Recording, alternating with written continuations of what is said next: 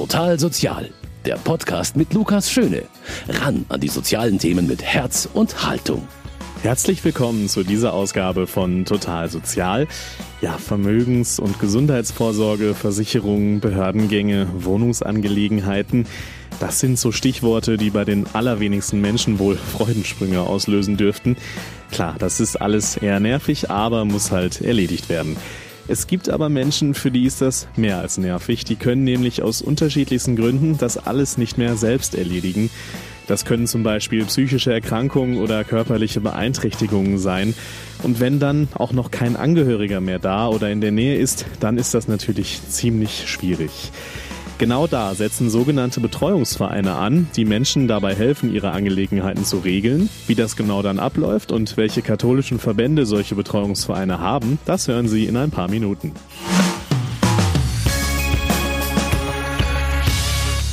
Wir sprechen heute darüber, wie es eigentlich ist, wenn man zum Beispiel wegen einer Krankheit seine eigenen Angelegenheiten nicht mehr selbst regeln kann. Also so Papierkram, Behördengänge und so weiter.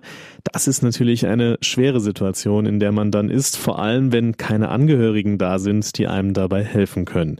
Und genau für solche Fälle gibt es in einigen kirchlichen Sozialverbände sogenannte Betreuungsvereine. Katja Graf Kessler ist die stellvertretende Leiterin des Betreuungsvereins beim Sozialdienst katholischer Frauen, kurz SKF in München. Frau Graf Kessler, mal so zu Beginn, was ist denn so das Grundkonzept beim Betreuungsverein des SKF? Das Grundkonzept in unserem Betreuungsverein ist, dass wir für die Münchner Bürgerinnen und Bürger da sein wollen, beratend tätig sein wollen. Einmal in der Ausübung ähm, ihrer rechtlichen Betreuung, wenn sie denn vom Betreuungsgericht ehrenamtlich bestellt wurden als gesetzliche Vertreter für zum Beispiel Angehörige, die aufgrund ihrer Erkrankung sich nicht mal um ihre Angelegenheiten kümmern können oder die das auch in Form einer Vorsorgevollmacht, äh, Vollmachtsausübung tun, ähm, manchmal ratlos sind und nicht mehr weiter wissen, auch nicht so dieses Netzwerk kennen, das es in München gibt an Unterstützungsmöglichkeiten, Pflegediensten und so weiter und wie sie möglichst ähm, ja, äh, gewinnbringend ihre Betreuten oder ähm, ja, äh, Vollmachtgeber mhm. in der Familie oder auch im Bekanntenkreis oder bei fremden Menschen ausüben. Genau, das ist der Begriff der, der Vorsorgevollmacht, der ist ja jetzt auch schon ein paar Mal gefallen. Ähm, ich glaube, wir müssen da nochmal klar machen, was ist denn eine Vorsorgevollmacht genau? Eine Vorsorgevollmacht ist ganz wichtig für erwachsene Menschen, also volljährige Menschen, die sich aufgrund einer Erkrankung nicht mehr um ihre Angelegenheiten kümmern können um eine rechtliche Betreuung, also eine übers Gericht bestellte äh, gesetzliche Vertretung zu vermeiden.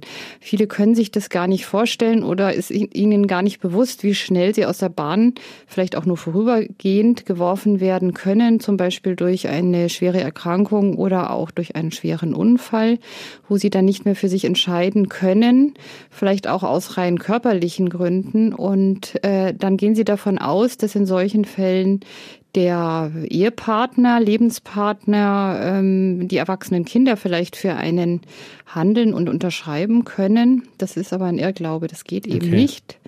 Man muss im Vorfeld, ähm, solange man auch noch geschäftsfähig ist, muss man festlegen, wen man ganz genau da für bestimmte Aufgabenkreise bevollmächtigt. Mhm. Sollte das natürlich im Vorfeld mit demjenigen besprechen und das Ganze wird dann durch Ort, Datum, Unterschrift bekräftigt. Und dazu beraten wir, wir wie auch andere Betreuungsvereine. Wir sind ja insgesamt neun mittlerweile in München. Ein anderer Begriff, mit dem Sie ja auch zu tun haben, ist ja die Patientenverfügung. Ähm, was ist da nochmal anders als bei einer Vorsorgevollmacht? Was hat es damit auf sich? Ja, der Unterschied ist der, bei der Vorsorgevollmacht, da bevollmächtige ich eine Person meines vollsten Vertrauens, mich unter anderem oder vielleicht auch nur, das kann ich am Einzelnen festlegen, im Bereich der Gesundheitsfürsorge zu vertreten, alles rund um Krankheit und Pflege.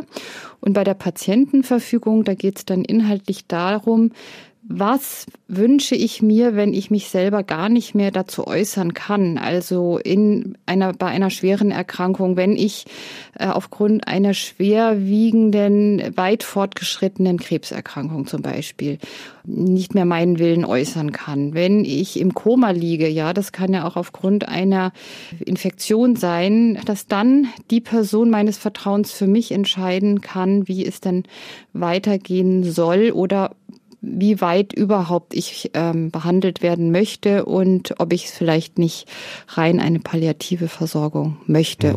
Also ja auch tatsächlich komplizierte Sachverhalte, mit denen Sie da zu tun haben. Ähm, und Sie haben ja auch Ehrenamtliche bei sich, die diese Betreuung machen. Wir reden ja gleich noch mit einer Ehrenamtlichen äh, über ihre Arbeit. Äh, wie werden die bei Ihnen denn betreut? Also wie sieht da die Betreuung der Ehrenamtlichen aus? Wie stellen Sie sicher, dass Sie dann auch bei diesen komplizierten Themen dann sich auch auskennen? Ja, also für unsere vielen Ehrenamtlichen sind wir sehr, sehr dankbar. Wie viele haben Sie denn nicht einmal? Also ähm, da kommen immer wieder neue dazu und dann äh, sind auch immer welche äh, scheren dann schließlich aus, wenn eine Betreuung abgeschlossen ist oder ähm, die Menschen sich anders orientieren. Aber wir haben so im Schnitt um die zwei, also momentan haben wir 92 Ehrenamtliche ähm, im Verteiler. Wie arbeiten Sie denn und mit denen? Mit denen arbeiten wir so. Also wir machen immer Werbung für uns, äh, hoffen, dass die auf uns zukommen, ähm, auch wenn wir Veranstaltungen, Vorträge machen. Ich sag meine Kollegin auch immer dazu, dass wir ähm, neue auf neue Ehrenamtliche angewiesen sind. Die schulen wir dann in drei an drei Abenden jetzt im März auch wieder. Ähm, da, da äh, referieren wir über das Betreuungsrecht. Was ist das genau? Ähm, ist das ein Ehrenamt für mich? Ähm, dann werden ganz genau die Aufgabenkreise beschrieben, für die ich dann zuständig bin als gesetzlicher vom Gericht bestellter mh, Vertreter. Und ähm, dann machen wir Fallbesprechungen. Wir sprechen dann eben, um auf das gerade nochmal zu kommen, über ähm, die Patientenverfügung, dass es sehr sinnvoll ist, mit dem Betreuten, für den man vom Gericht bestellt wird, auch als Ehrenamtlicher, dass man mit dem Betreuten gemeinsam, sofern es noch möglich ist, eine Patientenverfügung oder dass der Betreute eine Patientenverfügung erstellt. Das muss er immer selber machen. Okay.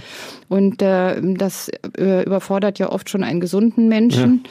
Da kann man sich vorstellen, vorstellen, dass es für den Erkrankten erst recht schwieriger ist. Aber wenn sich dann Vertrauensverhältnis entwickelt hat, äh, dann ist das durchaus eine Möglichkeit, ähm, muss auch nicht auf einem Formular unbedingt sein. Dann schließlich aber wenigstens, dass man die also bei einem schwerkranken Menschen mit seinen Einschränkungen, dass man aber zumindest dessen Willen erfassen kann, möglichst deutlich und dass man dann dessen Interessen auch vertreten kann, wenn er sich dann gar nicht mehr äußern kann.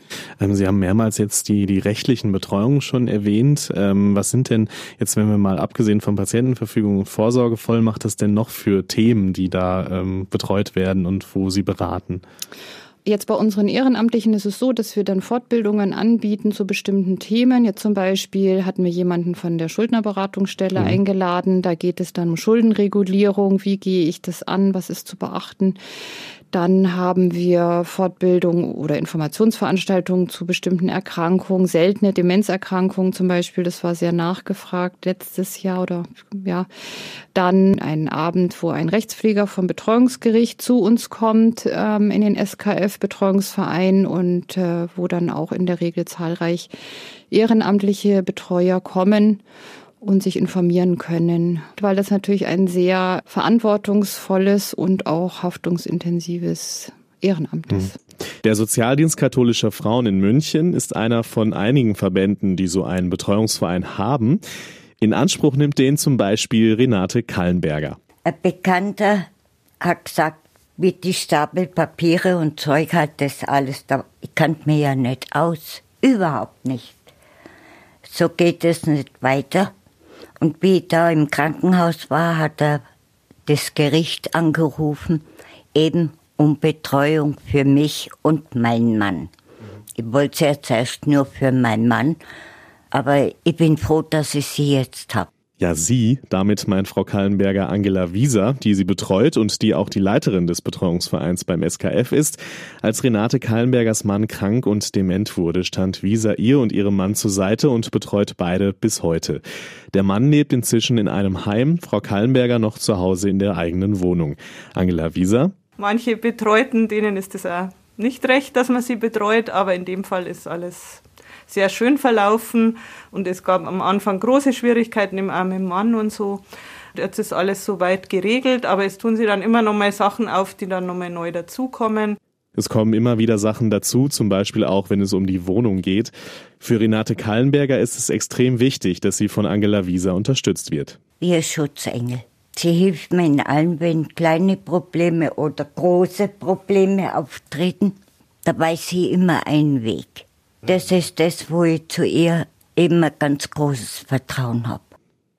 Und eine Frau, die sich ehrenamtlich um Menschen wie Renate Kallenberger kümmert, das ist Maria Isford. Und mit ihr habe ich über ihre Aufgabe gesprochen. Frau Isford, das ist ja so ein Ehrenamt, was wahrscheinlich auch nicht jeder kennt und was ja auch erstmal vielleicht ein bisschen ungewöhnlich anmutet.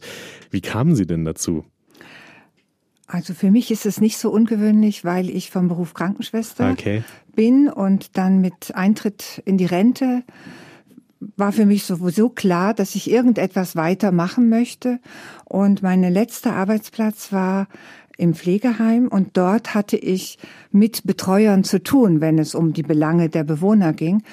Und das hat mir irgendwie gefallen. Das ist so eine Arbeit, wo ich dachte, da kann ich mein Fachwissen, was ich habe, einbringen, aber nochmal auch ein Stück von einer anderen Perspektive aus. Seit wann machen Sie das? Drei Jahre. Seit drei Jahren, ja. Mhm. Und ähm, wie sieht das konkret aus? Also was machen Sie da jetzt genau? Ich habe jetzt drei Menschen, die eine Betreuung hatten, die zunächst vom Betreuungsverein betreut wurden, wo also die, die Haupt Anfangsarbeit mhm. schon geschehen ist.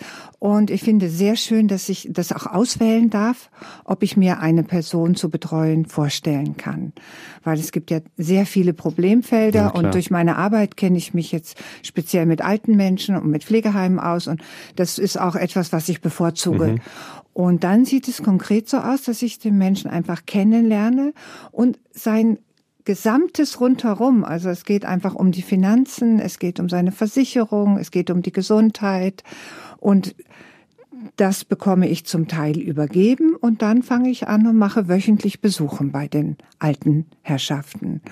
Und in dieser Zeit der Besuche, das ist natürlich ein Luxus für alle Seiten, wenn man wöchentlich, das ist der, die schöne Zeit als Ehrenamt, wissenschaftlicher Betreuer, dass man sich das die Zeit nehmen kann und so den Menschen wirklich kennenlernt. Also ich erledige für den, so wie man das für sich selber mhm. macht oder für die Eltern machen würde, erledige für den diese ganzen amtlichen Geschäfte. Aber ich lerne auch den Menschen kennen mit seiner persönlichen Biografie, mit seinen Gewohnheiten und Wünschen und taste sie mich so in das Leben herein. Man spürt richtig, dass, wie gerne Sie das machen. Äh, trotzdem die, die Frage, ähm, das sind ja tatsächlich auch, sind ja unglaublich schwierige Themen, mit denen Sie da teilweise auch zu tun haben. Mit was für Sorgen und Ängsten begegnen Ihnen die Menschen denn? Äh, haben Sie da vielleicht auch ein Beispiel?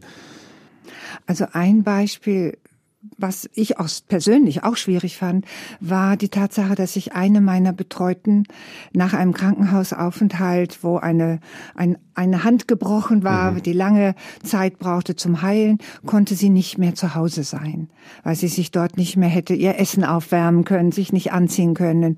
Und äh, da musste ich mit ihr gemeinsam diesen Weg gehen von zu Hause ins Pflegeheim.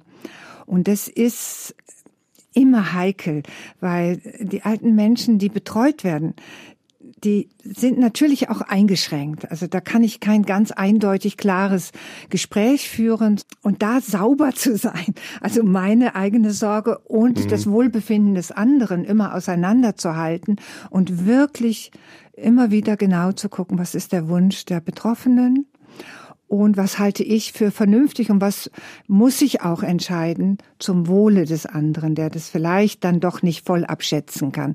Ähm, wir haben ja gerade schon über diese schwierigen Themen wie Vorsorgevollmacht oder auch Patientenverfügung gesprochen. Haben Sie damit auch schon in der Praxis Erfahrungen gemacht? Ja, habe ich. Ich hatte meine erste Betreute ist dann nach etwa einem Dreivierteljahr sehr schwer erkrankt und zum Glück gab es in ihren Unterlagen, das hat sie nicht mit mir zusammen, weil das hat schon ein früherer Betreuer einmal mit ihr schon zehn Jahre vorher ausgefüllt und besprochen, gab es eine Patientenverfügung. Und das war für alle, ist es eine ganz große Hilfe.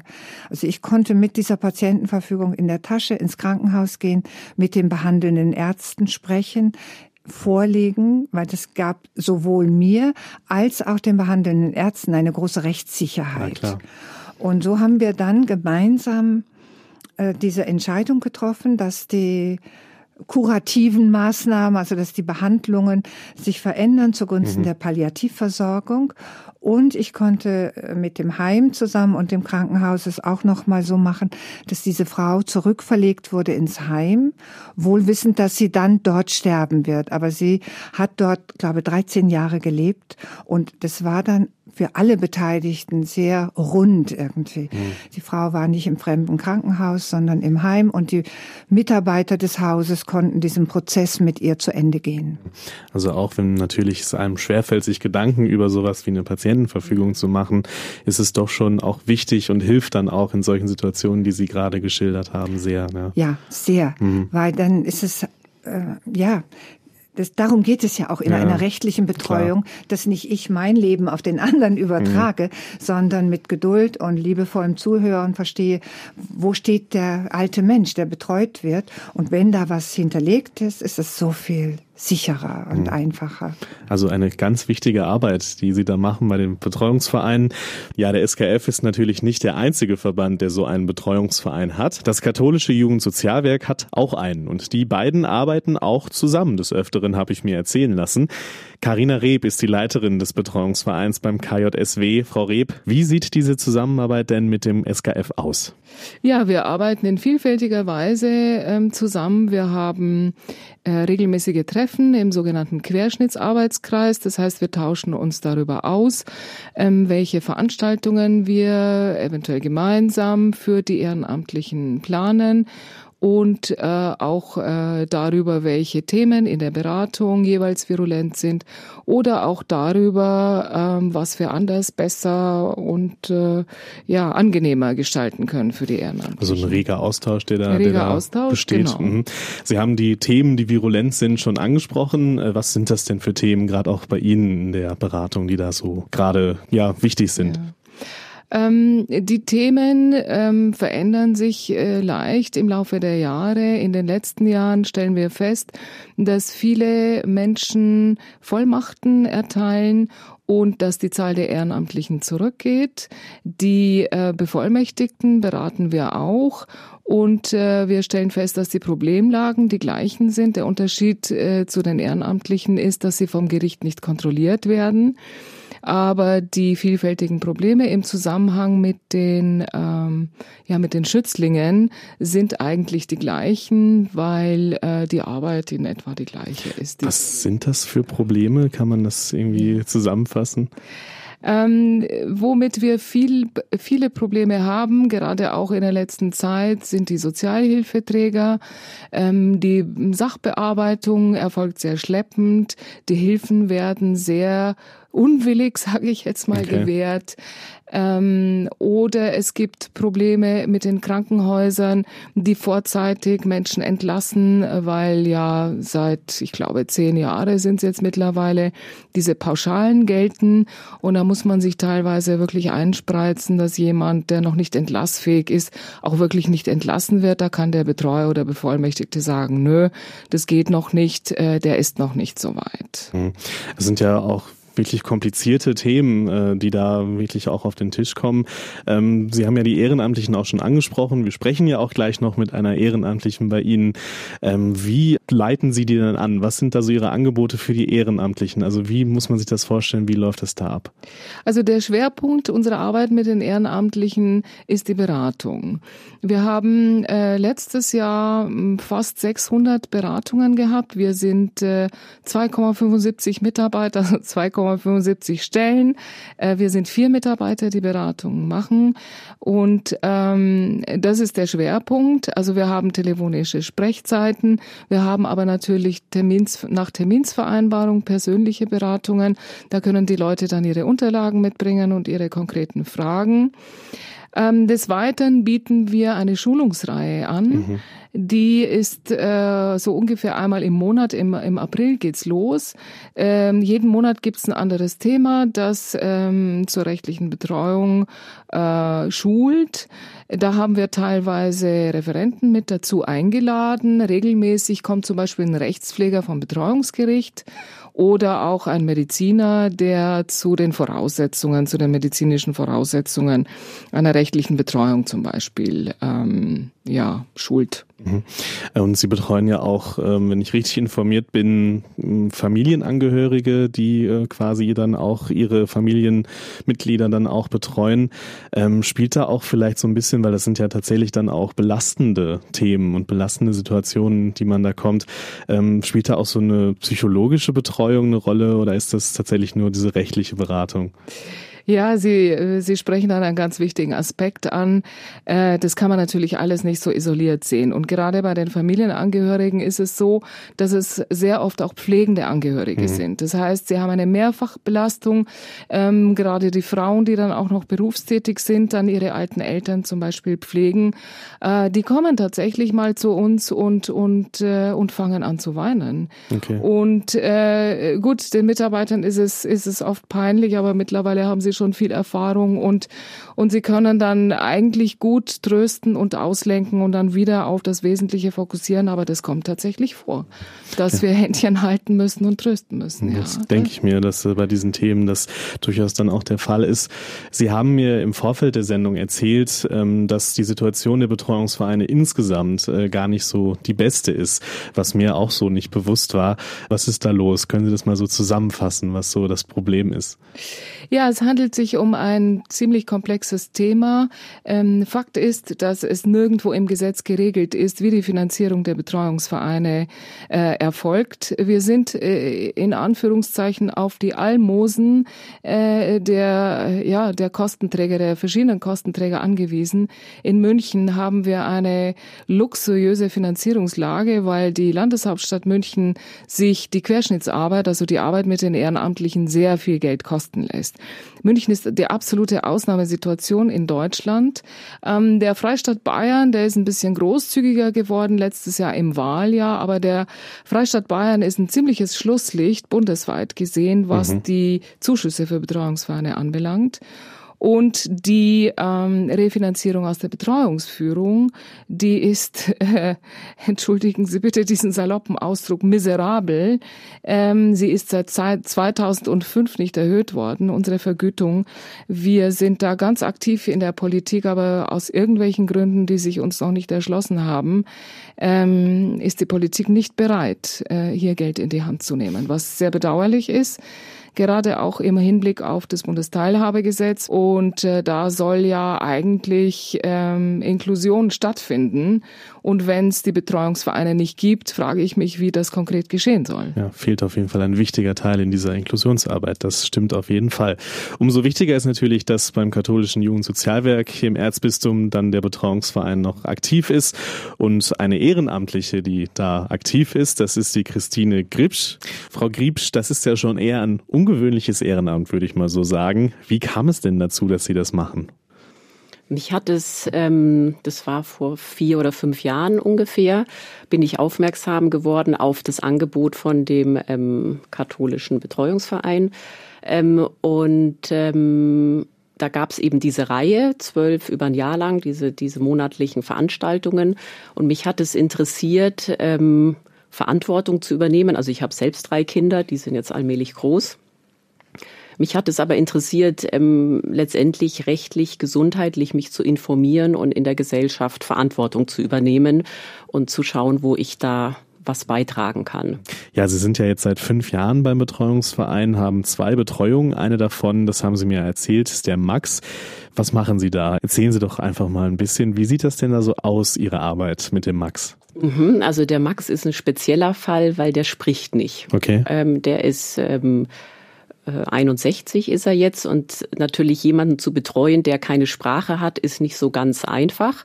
Wobei er hat eine ähm, starke Mimik und jedes Mal, wenn ich komme, also ich mache seine ähm, rechtlichen, gesundheitlichen äh, Betreuungssachen, da kriegt er natürlich nichts davon mit. Ähm, aber wenn ich im Heim bin und er kommt oder ich habe ihn auch schon im Stadtpark äh, getroffen, als er mit dem Heim Spaziergang gemacht hat, dann strahlt er übers ganze Gesicht und freut sich. Und ähm, wenn ich dann ankündige, dass ich ihn abhole, weil ich bin natürlich die einzige Person, die ihn im Grunde genommen, wenn nicht das Heim jetzt eh irgendeine Aktivität macht, ähm, bin ich die Einzige, die ihn abholen kann, um mal irgendwo zum Kaffee trinken, Eis essen, ähm, rauszukommen. Und da ist eben eine wahnsinnige Dankbarkeit. Also zumal er jetzt, er hat erst in der Behindertenwerkstatt noch gearbeitet. Ähm, jetzt ist er eben Rentner und hat dann letztendlich da auch wenig zu tun untertags und umso mehr ist natürlich diese Freude und Dankbarkeit, wenn jemand kommt und äh, ihm was anderes zeigt. Das glaube ich, dass es dann schön ist auf jeden Fall. Ähm, gehen wir trotzdem nochmal zurück auf die auf die eigentliche, sag ich mal, Sie haben es ja gerade angesprochen, mhm. dann mache ich so die Gesundheitssachen. Sie haben das so ein bisschen, mhm. so ein bisschen im Nebensatz erwähnt. Äh, wie, was machen Sie denn da genau? Also da gibt's unterschiedliche Themen bei ihm. Es gibt schon ähm, Sachen, die Verwaltung sind, wo man Zuschüsse beantragt für, ähm, ihm ist jetzt ein Zahn rausgebrochen, dann ähm, ja, gab es schon auch ein größeres Thema, dass er sich, er hat ja wie gesagt keine ähm, Sprache, um sich auszudrücken. Er hatte sich aufgekratzt im Gesicht ähm, und verletzt nachts auch an der Wand und dass er dann auch in das Klinikum in Haar musste, in die ähm, geschlossene Abteilung. Die wollten also äh, überprüfen, wie diese Selbstverletzungen zustande kommen, weil er kann das ja nicht ausdrücken. Und da musste ich ähm, zustimmen und habe auch mit dem Klinikum im Haar, ähm, weil letztendlich ich ja auch das Korrektiv bin zu dem Heim, ähm, damit seine Stimme quasi. Und ähm, da war er dann ähm, ein paar Wochen dort und letztendlich hat sich's jetzt geklärt. Er war im Zimmer mit jemand untergebracht, der deutlich jünger war, immer nachts Videos geguckt hat und er hat einfach keine Ruhe gefunden. Und dann hat das Thema schlagartig ohne Medikamente, die haben zwar Medikamente getestet, ähm, äh, aufgehört und das habe ich sehr eng begleitet, weil ich ja da auch eine Verantwortung für ihn habe und auch ähm, eine Biopsie, weil man ähm, Prostata, eine Vorsorgeuntersuchung machen wollte. Da kriegt er eine Narkose und das habe ich letztendlich, ähm, da war ich auch involviert und das äh, habe ich verschoben oder erstmal abgelehnt, weil ähm, für ihn das so ein Stress war, auch diese Arzttermine und diese ähm, diese Angst, dass er da nicht weiß, was passiert und wenn er von der Narkose aufwacht, das war auch nicht geregelt, wer dann da ist und da habe ich gesagt, das hat jetzt nicht diese Dringlichkeit. Also tatsächlich ja auch dann ja sehr schwierige Situationen, in die Sie dann ja auch als als Betreuerin sozusagen kommen. Warum machen Sie das denn trotzdem? Warum machen Sie das auch in Ihrer Freizeit? Warum machen Sie das auch so gerne? Das äh, merkt man Ihnen auch richtig an, dass Sie das mhm. gerne machen. Ja, ist eine gute Frage. Werde ich auch im, im Freundes- und Bekanntenkreis ja, das gefragt. Ich, ja. Und ähm, es war eher so eine intuitive Entscheidung und ich glaube, das kommt auch daher, dass ich mir denke, eine Gesellschaft oder eine Gemeinschaft funktioniert auch so, dass die Stärkeren die Schwächeren mittragen.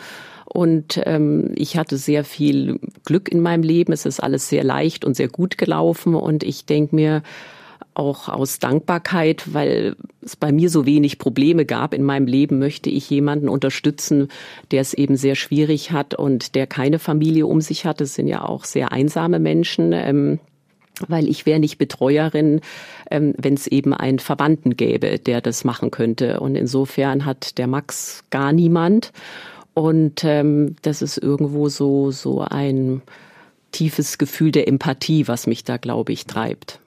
Ähm, Sie haben ja von dem zweiten Fall, den haben Sie auch vorhin schon erwähnt, äh, wenn Sie da auch vielleicht noch ein bisschen erzählen, was das mhm. damit auf sich hat. Das ist ähm, die Gabi, die ist eigentlich sehr gegensätzlich zu Max, weil die ist eine sehr lebendige, quirlige ähm, Person. Ähm, sie ist ähm, ja leicht behindert, braucht einen Gehwagen und kann auch nicht lesen und schreiben. Also darum ist sie auch unter Betreuung, war lange Zeit bei ihrer Mutter ähm, ist eins von vier Kindern, aber da sind auch viele Schicksalsschläge passiert in der Familie so dass auch ihre Geschwister alle am Limit sind und sich erst hat ihr Bruder die Betreuung gemacht, der ist dann selber ins Heim und wurde ähm, schwer krank, so dass der das nicht mehr machen konnte.